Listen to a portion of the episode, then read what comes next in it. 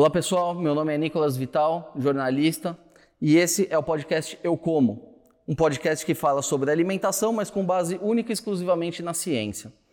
O objetivo aqui é discutir temas relevantes relativos à nossa comida, mas sem preconceitos e nem achismos. E já vamos começar em grande estilo.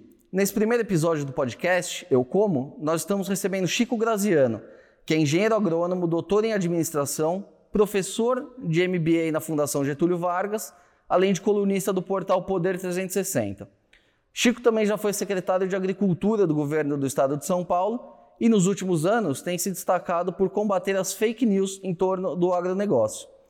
E hoje a gente vai falar sobre a economia dos alimentos e tentar entender por que, que os preços dos alimentos variam tanto. Chico, muito boa tarde, é um prazer ter você aqui com a gente nessa nossa esse lançamento do podcast, começar já em grande estilo. É, obrigado por aceitar o nosso convite. Obrigado. Bom, para mim é um privilégio, né? Eu estou estreando o, o, o, podcast, essa ideia sua de, de fazer uma comunicação mais ampla, né? Então, muito bom. Vamos lá em frente. Isso aí, Chico. Então, sem mais delongas aqui, vamos direto ao ponto. Por que, que os preços dos alimentos variam tanto? o, o, preço dos alimentos, é, em geral, varia muito porque a produção dos alimentos não é contínua. Né? É, se você compara com uma fábrica, então você está lá produzindo sapato. Você produz sapato todos os dias da semana, eventualmente pode parar no fim de semana, mas pouco importa se está em setembro, se está no verão, se está no inverno. Né? Você fala, vou produzir mil pés pares de sapato, você tem tecnologia para isso, monta a fábrica, vai para frente, vale para parafuso, carro, qualquer coisa. Na agricultura não, na agricultura você ainda tem épocas, né? Você tem época de plantio, crescimento e você tem colheita. Então, não é uma produção contínua, à semelhança dos setores industriais. É, e neste processo de produção, você tem intempéries. É, então, você planta, dá uma seca, as sementes não nascem significa que vai faltar comida ali na frente. Faltou comida, pela lei da oferta e demanda, o preço sobe. Então você tem, é, historicamente, no Brasil, qualquer lugar do mundo, você tem variações de oferta e de demanda que alteram os preços. Por outro lado, crescentemente, nós temos é, desenvolvido tecnologia que vão alterando um pouco esses ciclos de produção. Por exemplo, agricultura irrigada. Ah, se você tem agricultura irrigada, significa que se não chover não faz diferença, porque você está irrigando artificialmente aquelas plantas ou aquela lavoura tal. Então, a, na, na, tendência histórica, vamos pegar assim, nos últimos 100 anos, as oscilações têm sido menores, fruto da tecnologia. Mas mesmo assim, variam muito. E Chico, uh, apesar né, do, dos aumentos chamarem muito a atenção do consumidor, a comida tem pesado cada vez menos no bolso do brasileiro, né? E isso nem sempre é percebido. Por que que isso acontece? Uh, e isso é uma tendência? A tendência é que fique mesmo cada vez mais barata a comida? Então, isso, isso é, é importante. Quando você raciocina historicamente, é, você precisa conseguir é, separar aquilo que é um fenômeno conjuntural, quer dizer, a carne subiu de preço. Em, novembro para dezembro, a carne aqui no Brasil, bovina, subiu muito de preço. Aí todo mundo fala assim: ah, vai aumentar a inflação. Conceitualmente não está certo, porque a inflação significa um processo contínuo, demorado, onde todos os preços da economia sobem. Então, a inflação do chuchu, a inflação da carne, não é bem inflação, porque sobe e depois cai.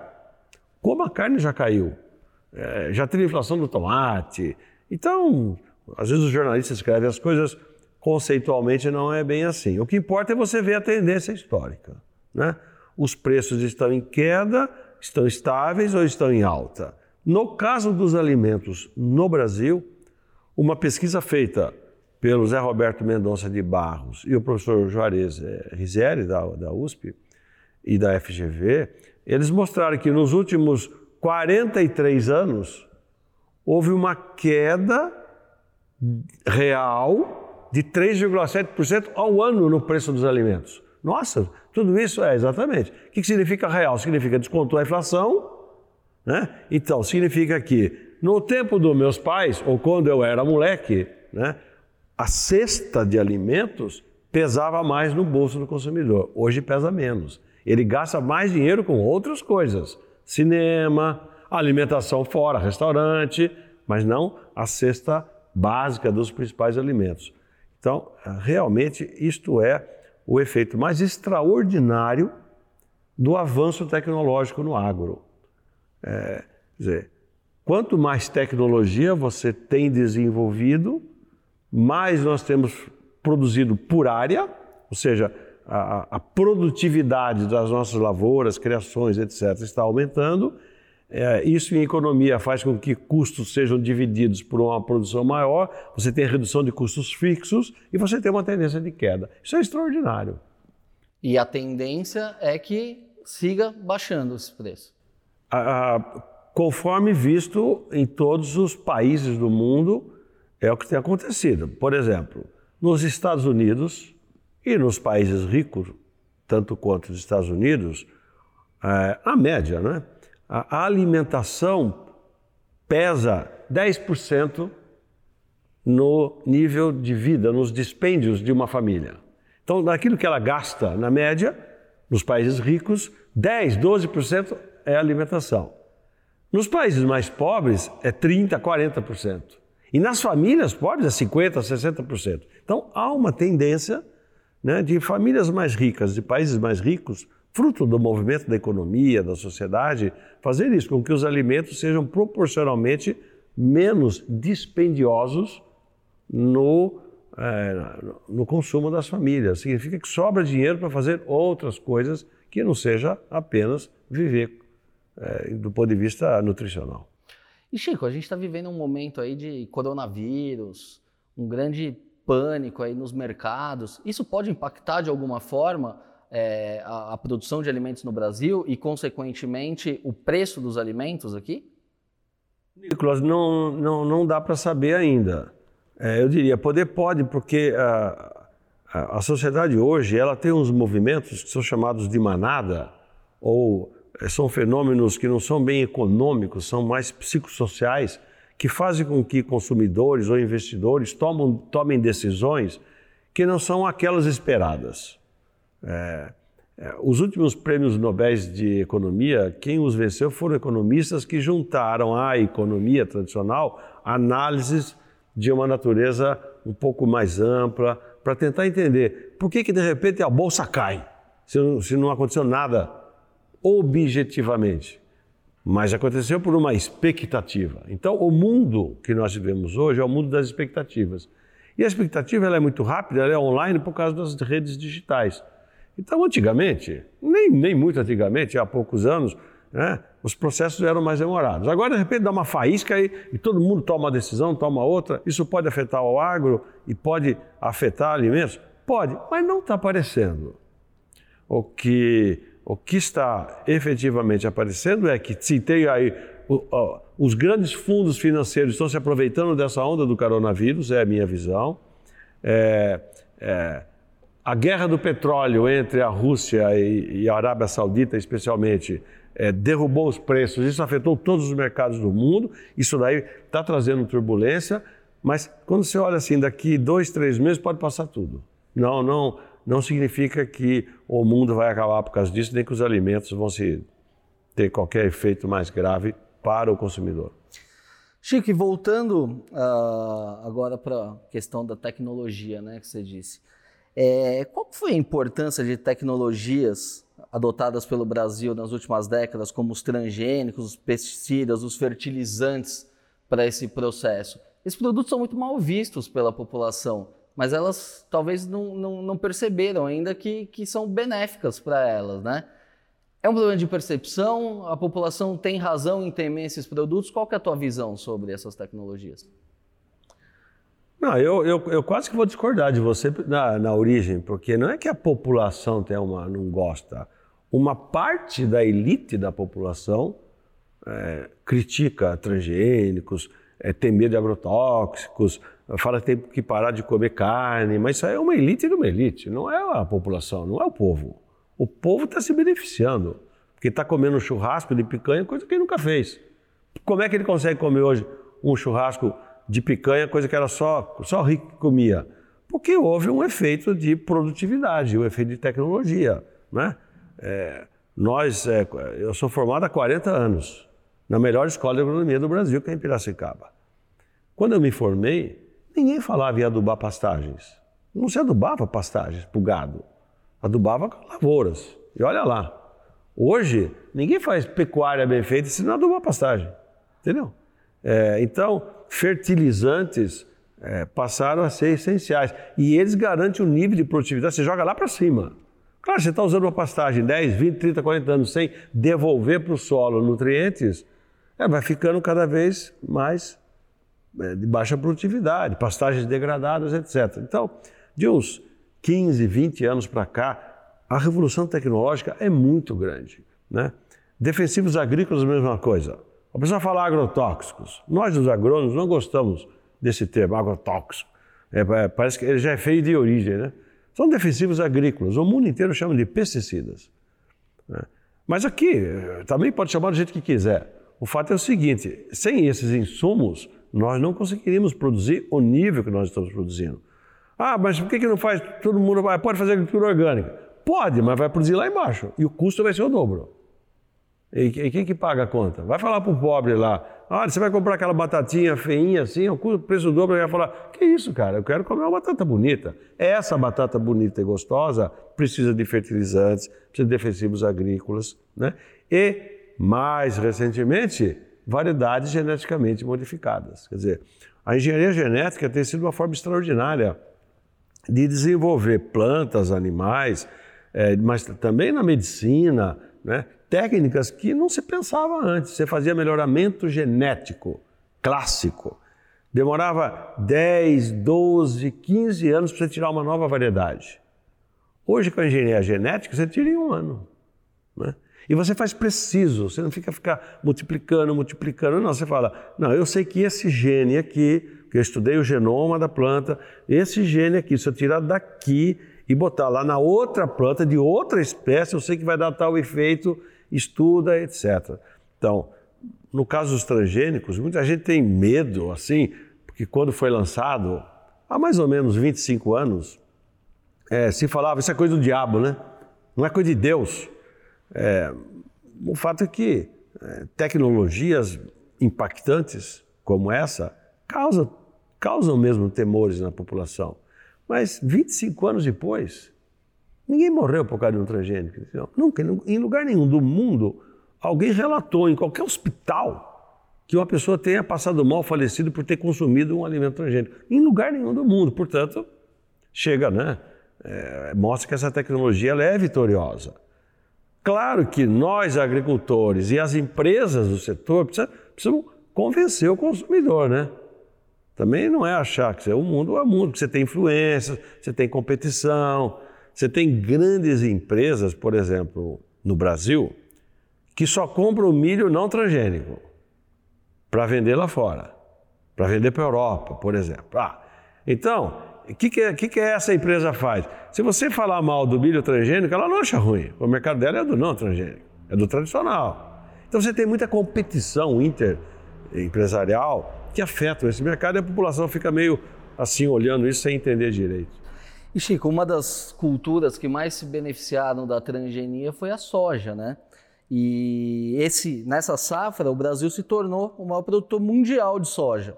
Mas os detratores dizem que a soja só serve para exportação, que é uma cultura capitalista. Só que eles se esquecem que hoje, se o Brasil tem uma proteína barata, é por causa da soja. Ah, como, é que, como é que você vê isso? E explica um pouquinho para que, que serve a soja. É só para o tofu ou dá para fazer mais coisa com soja? Ah, existe também no mundo do agro, pensando em comunicação, eu estava falando antes em marketing, existe uma influência relativamente importante de uma guerra ideológica entre as pessoas que são politicamente de esquerda, o pessoal do PT, do PSOL, do, essa, esse, esse pessoal da esquerda, que criticam o agronegócio como se o agronegócio fosse só coisa de rico e, no ponto de vista deles, nós devíamos fazer só agricultura com agricultura familiar. é fazer reforma agrária, é pegar todas as terras, distribuir todo mundo e, e fazer agricultura de pequenininho. Então existe uma disputa antiga né, é, sobre esse tema. A soja foi envolvida nessa disputa. Por quê? Como o Brasil deu muito certo com a soja, o Brasil não produzia soja. Vou falar de novo, quando eu me formei, o Brasil não produzia soja, faz 40 anos. Como não? Não produzia soja. A soja é uma lavoura recentemente introduzida, adaptada para as condições brasileiras pelas embrapas da vida, né? E essa lavoura é, foi tropicalizada e o Brasil realmente se tornou maior produtor mundial, mais que os Estados Unidos é, e mais que a China, porque a soja é originária da China.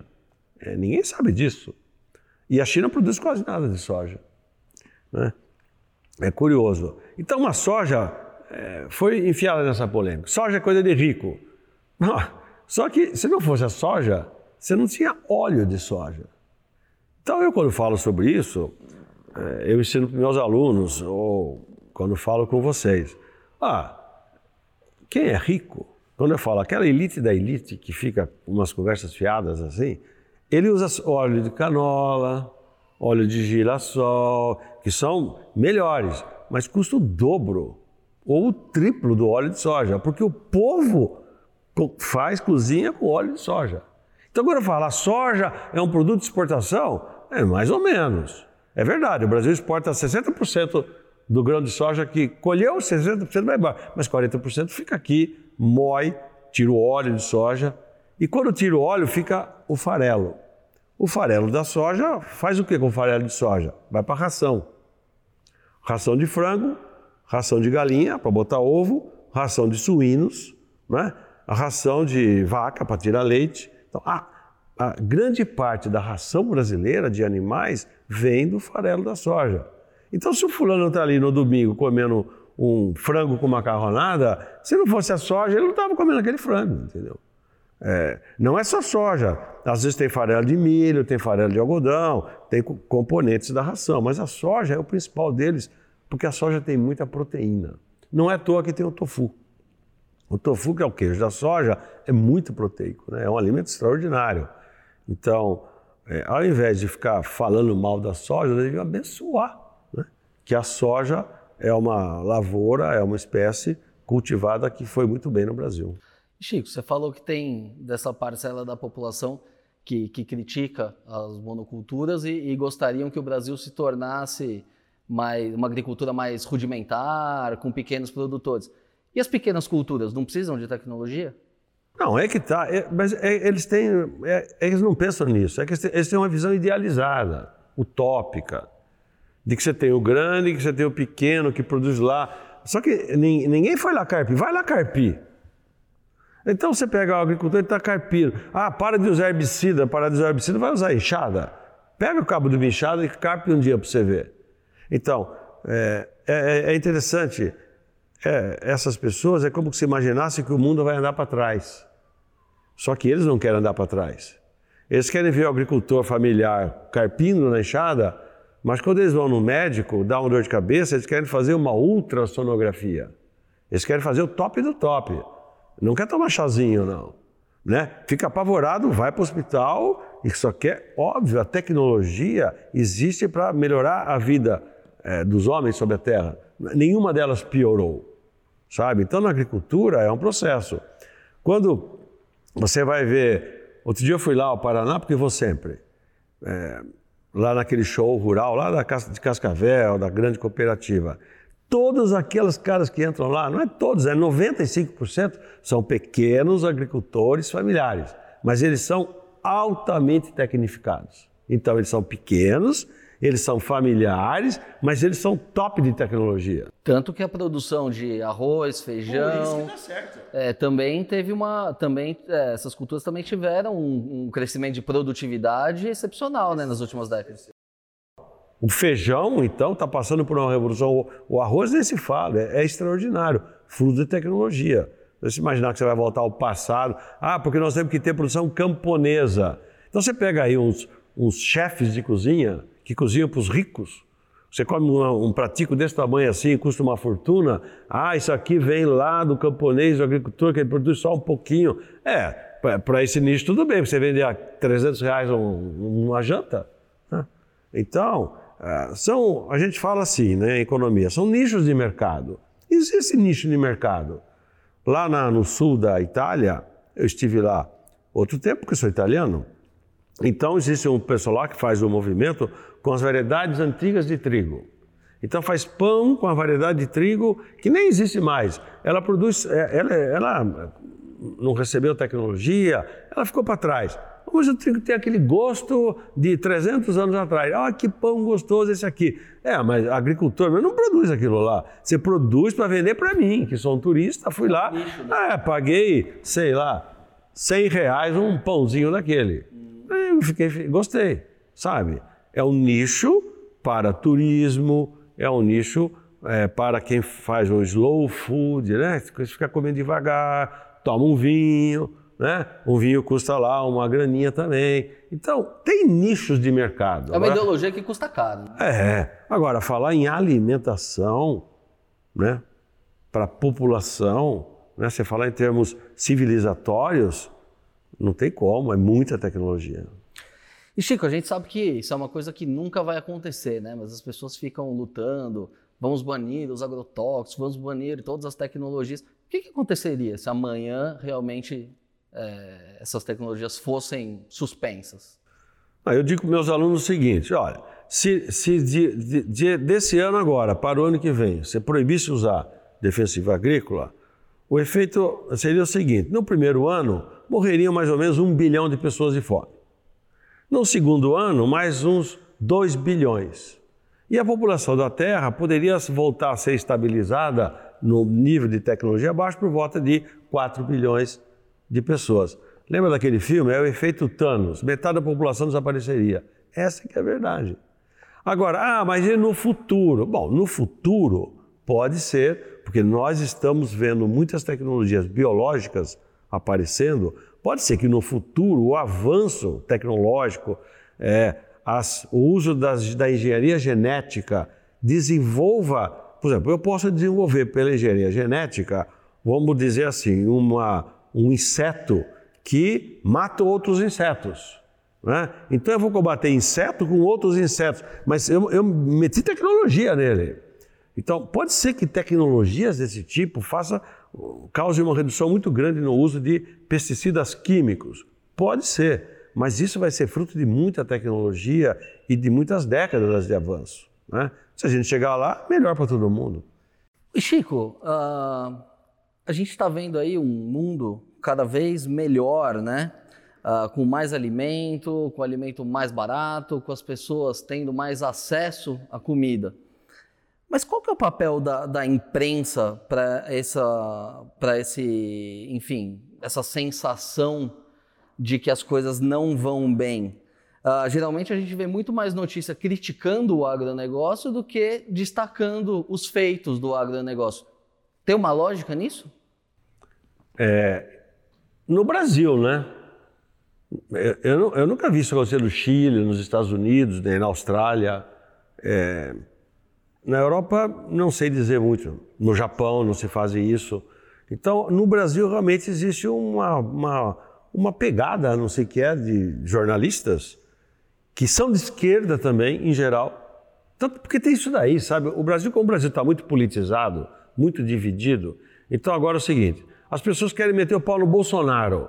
E para meter, como o Bolsonaro é ligado à agricultura, aos agricultores, o pessoal mete o pau no Bolsonaro, mete o pau na agricultura para fazer essa. Então, você tem muita influência de um debate político sobre é, a questão do agro nacional. Mas é, como é que você vence isso? Eu acho que fazendo com calma o que nós é, estamos fazendo, né? Explicar, não é bem isso. Combater as fake news, né?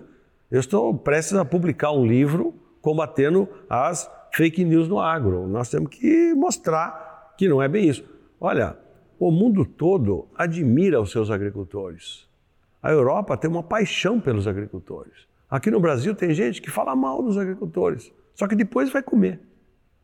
E esquece que a comida é feita por aqueles que ele acabou de falar mal. Mas essa coisa da Europa também tem uma coisa de mercado aí, né? Que é, é uma onda de falar mal do agronegócio brasileiro como forma de proteger a agricultura europeia. Não, não tem isso também? É, É, no Brasil e, e, provavelmente contaminado em todos os outros mercados, na Europa. Né?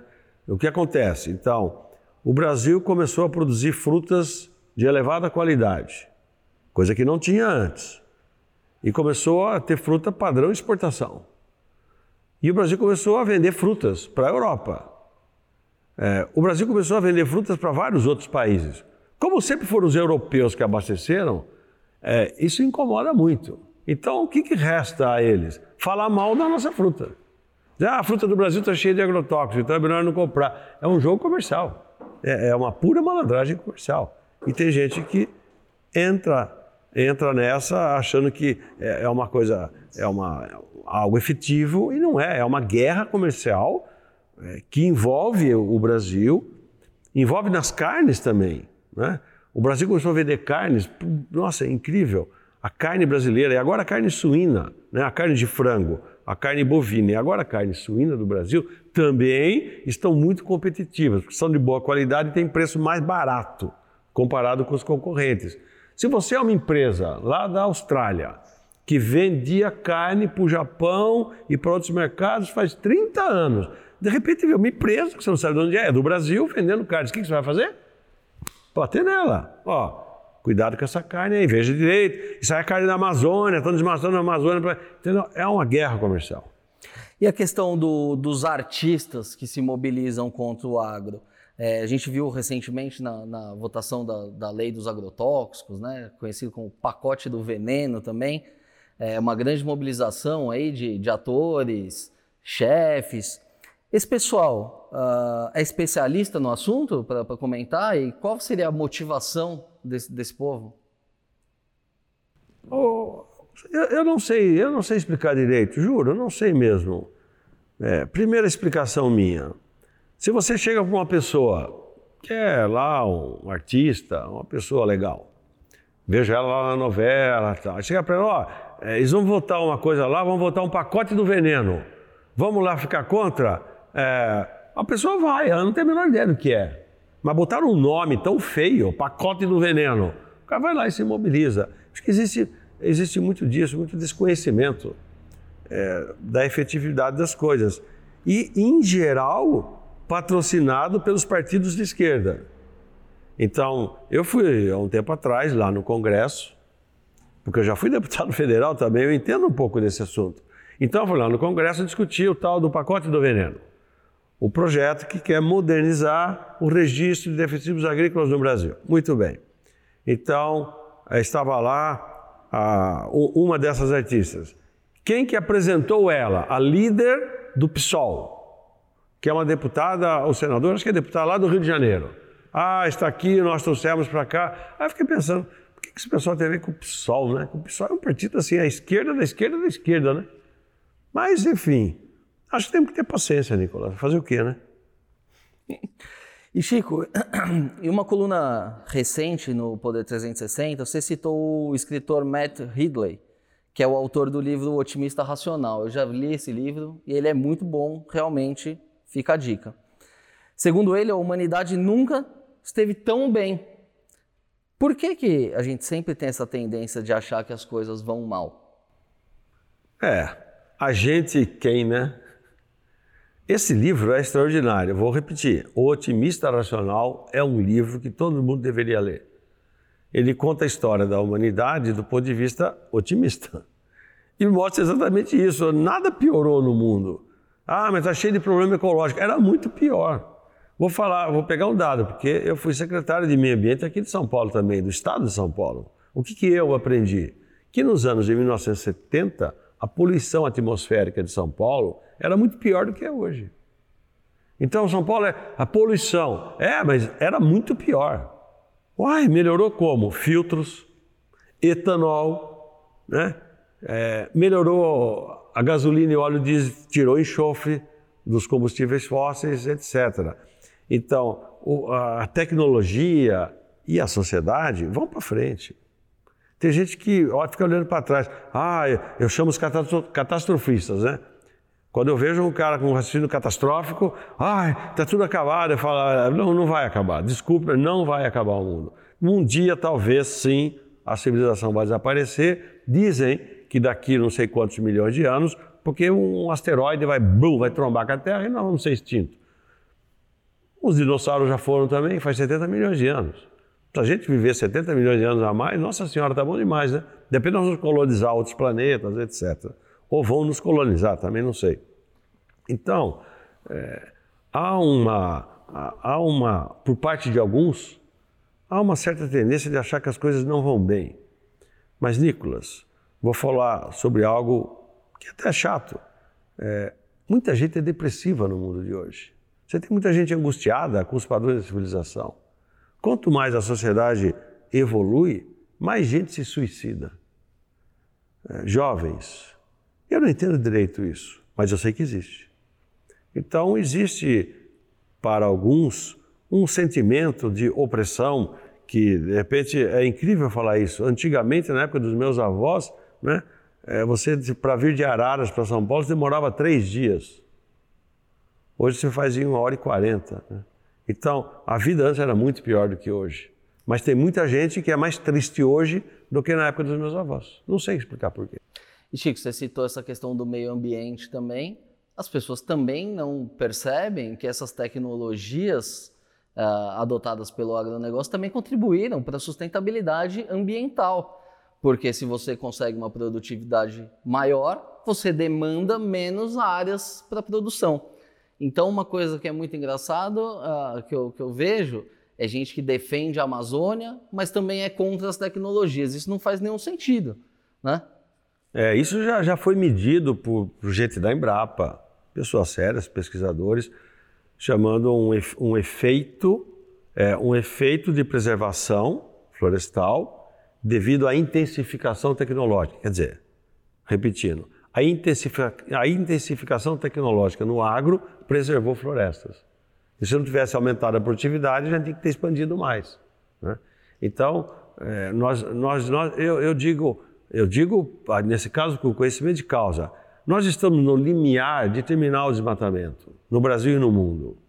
Eu, eu, sinceramente, acho que mais uma década se passará até que todas as fronteiras sejam ocupadas e seja preservado o que é possível preservar. Mesmo assim, o planeta terá mantido talvez perto de 35% das suas áreas naturais, o que não é pouco, né? com 7 bilhões e meio ou daqui a pouco com 9 bilhões de habitantes. Então, nós ainda teremos preservado muitas áreas, exatamente porque nós estamos produzindo muito. Né? Na mesmo, no mesmo local. E no Brasil, cerca de 66%, né, de acordo com a Embrapa. As florestas? E as matas nativas, Sim, né? As matas nativas hoje, segundo a Embrapa, ainda são 66% do território. Então vamos imaginar que você vai desmatar mais um pouco ainda, vai parar a agricultura e as cidades ocupando 40% e o Pedro Alves Cabral ficando com 60% ainda. Tá bom, né? Tá ótimo. E Chico, ah, nessa era da pós-verdade, né, que a gente estava conversando, você vai até lançar o, teu livro em breve. As pessoas elas não se preocupam mais em buscar o outro lado da, da história. Hoje a gente tem acesso a tanta informação e aí hoje as pessoas não se preocupam mais. Você quer comentar alguma coisa sobre o teu livro também? Alguma coisa que você acha interessante sobre esse assunto? Ô Nicolas, é, é, é, é o que nós estamos vendo, né? A minha geração, eu diria, era mais aplicada, estudava mais, lia muito mais. Então hoje, eu sou twitteiro, né? Então hoje eu escrevo minha coluna aqui, enfim, são, vou dizer, se fosse em página, daria duas páginas, duas páginas e meia é o tamanho da minha coluna. Ou seja, é uma merrequica assim. Eu tuito. O cara comenta o meu tweet sem ter lido a matéria, porque o indexo lá, ele tem preguiça até de clicar, ler. Não, ele vai lá e me faz um comentário que eu olho o comentário e ele fala: o filho da mãe nem leu o meu artigo, tem duas páginas. É preguiça intelectual? O que, que é isso? Não sei. Então, é, é, tudo, tudo, hoje é muito rápido, né? muito fugaz. Então, é o mundo que nós estamos vivendo. É, vamos enfrentar, né? Fazer o quê? Chico, já uh, entrando aqui na nossa reta final, como é que você vê a agricultura no Brasil hoje? Ainda dá para a gente melhorar? Onde que dá para melhorar? E o Brasil realmente vai confirmar esse título de, de celeiro do mundo que foi, que foi atribuído ao país nos últimos anos?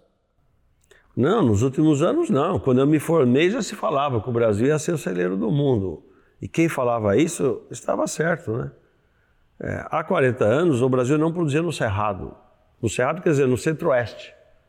Mato Grosso, o que, que tinha no Mato Grosso em 1970? Mato Grosso era lugar de onça, lugar onde a gente ia pescar, índio, né? É, o Mato Grosso não era nada do ponto de vista produtivo. Hoje, sozinho, o Mato Grosso produz 27% dos grãos do Brasil, da safra de grãos do Brasil. Sozinho, é o Mato Grosso. Nossa Senhora! E o Mato Grosso preserva 65% do seu território com cobertura vegetal nativa. Ainda tem o Pantanal, etc. Então, é, a ocupação dos cerrados, coisa que ninguém imaginava nos anos 50, 60, nem nos anos 70 começou a se falar em tecnologia para aproveitar as áreas do cerrado. É, o, o que, que esse processo histórico indica? Nós vamos crescer ainda muito mais. Porque muitas áreas do Nordeste são produtivas e estão pouco produtivas ainda. O que, que precisa no Nordeste, porém? Irrigação. Então, a irrigação no Brasil vai crescer, está crescendo, vai crescer mais. Né? Nós vamos ainda ocupar algumas áreas é, férteis, produtivas, e a tecnologia está fazendo assim, pô, subindo. Ou seja, o Brasil tem um potencial em todos os setores. O Brasil era, nos anos 60, um grande importador de alimentos. Não alimentava, não alimentaria isso aqui sem importar. Hoje o Brasil importa o quê? Trigo. Basicamente o Brasil é dependente de trigo. O resto importa, mas exporta ao mesmo tempo. Importa salmão do Chile, mas também exporta tilápia tá? dependendo das circunstâncias. E eu vejo um potencial enorme. Eu vejo a floricultura do Brasil tem nome do potencial. Ah, flores você tem que importar rosas da Colômbia. Hoje as rosas produzidas lá no Ceará são melhores que as da Colômbia. O Brasil exportou, exporta muitas flores. E vai exportar muito mais ainda. Então não só um celeiro do mundo, o agro nacional, né? Brasileiro, verde e amarelo, é, este, este é, eu diria, esta é a melhor chance do Brasil ter futuro. É apostando na agricultura, na pecuária e no valor da terra. Eu não vejo o Brasil produzindo computadores. O que, que, que vai levar uma nação desse tamanho né, para um futuro promissor, uma renda per capita alta, sem miséria no país, etc. Eu acho que é produzindo no agro. Eu acho que essa é a melhor chance do Brasil. Isso sem contar que a grande maioria dos produtores brasileiros, né, são mais de 5 milhões de propriedades rurais, eles ainda são muito pouco tecnificados na média. Né? A gente tem produtores no topo que produzem mais do que os americanos, mas a, a, a base da pirâmide, com um pouco de tecnologia, ainda pode dar um grande salto. Né? É, sim, é, basta ter mercado, né? Porque não é só no agro, em qualquer lugar, em qualquer ramo. Se não tiver mercado, não adianta produzir. Não vai produzir sapato, se ninguém comprar sapato, você vai quebrar. Um agro fala a mesma coisa. Eu vou produzir girassol, mas alguém vai comprar outro girassol? Primeiro você tem que ver, hoje em dia é mercado. Tem gente que quer girassol, quero, o Brasil planta.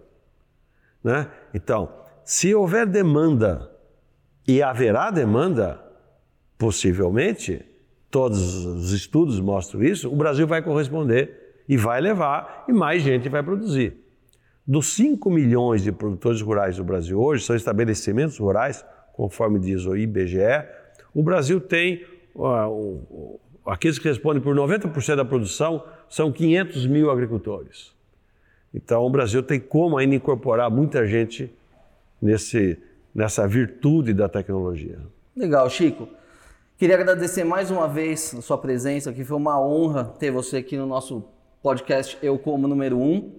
Eu acredito que a gente conseguiu levar bastante informação aqui para os nossos ouvintes e também para os que nos acompanham pelo YouTube e no site eucomo.com.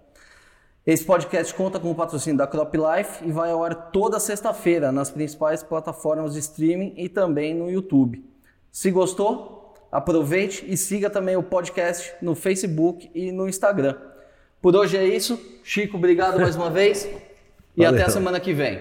Valeu.